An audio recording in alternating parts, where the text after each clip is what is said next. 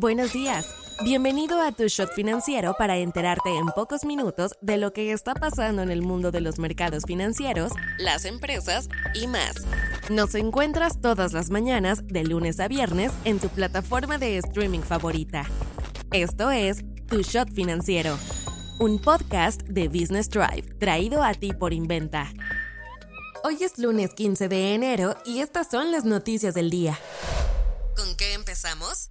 Ahora que está de moda que cada país tenga su misión lunar como China, India o Estados Unidos, México se hizo un espacio entre todos estos con la primera misión a la luna de toda Latinoamérica denominada Colmena.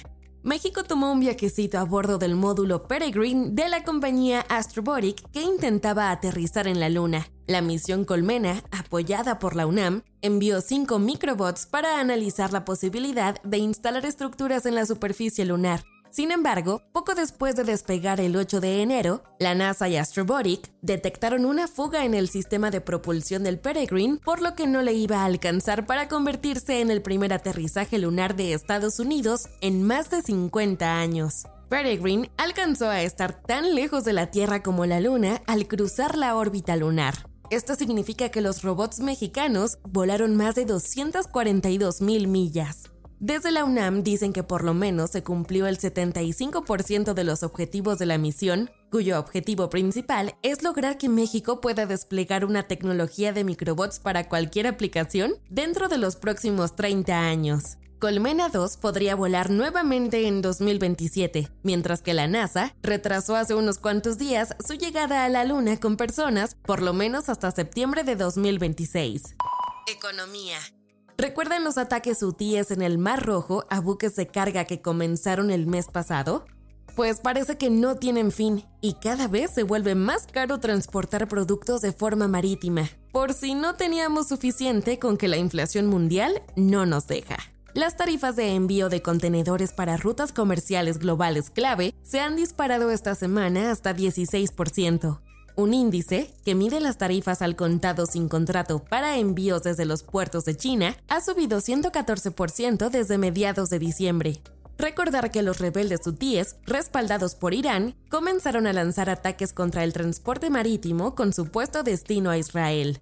Esto ocasionó que muchas grandes compañías transportadoras prefirieran desviarse hasta el Cabo de Buena Esperanza en Sudáfrica. El número de buques cruzando el Mar Rojo a principios de enero era 90% menor al inicio del 2023. Esta semana que terminó, Estados Unidos y el Reino Unido decidieron lanzar docenas de ataques en todo Yemen, donde se ubican los hutíes. Es importante porque por esa ruta del Mar Rojo pasa entre el 10 y 12% del comercio mundial y ya comenzaron a subir nuevamente los precios del petróleo gracias a los problemas. Compañías como Tesla ya dijeron que tendrán que parar la producción porque los ataques están retrasando la llegada de componentes a su fábrica en Alemania. Inventa Financial Services es una empresa mexicana creada en el 2010 en la Ciudad de México con el propósito de brindarle a personas y empresas un respaldo financiero sólido para desarrollar sus proyectos empresariales, personales y o profesionales por medio de un trato personalizado y sin trámites complicados. Te vayas sin saber estas. En 2023, los trabajadores sindicalizados experimentaron el mayor incremento salarial desde el 2001, con un crecimiento real del 2% en la jurisdicción federal, según la Secretaría de Trabajo y Previsión Social. Eurogroup Laminations, fabricante de componentes para motores eléctricos, anunció una inversión de 55 millones de dólares para expandir su capacidad de producción en México con el objetivo de satisfacer la demanda de la industria automotriz.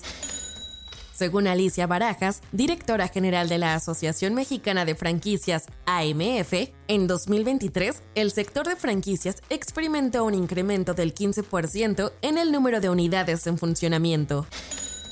Citigroup planea eliminar 20.000 empleos en los próximos dos años, según el anuncio del director financiero Mark Mason, tras registrar pérdidas de 1.800 millones de dólares en el cuarto trimestre de 2023. En 2023, las acciones de Tesla se duplicaron, pero el inicio de 2024 ha sido desafiante, ya que la empresa de Elon Musk ha perdido más de 94 mil millones de dólares en valor de mercado en las primeras dos semanas. Soy Daniela Anguiano y esto fue Tu Shot Financiero. Nos escuchamos mañana. Tu Shot Financiero es una producción de Business Drive. El guion está a cargo de Andrea Sierra y la producción es de Daniel Bri López.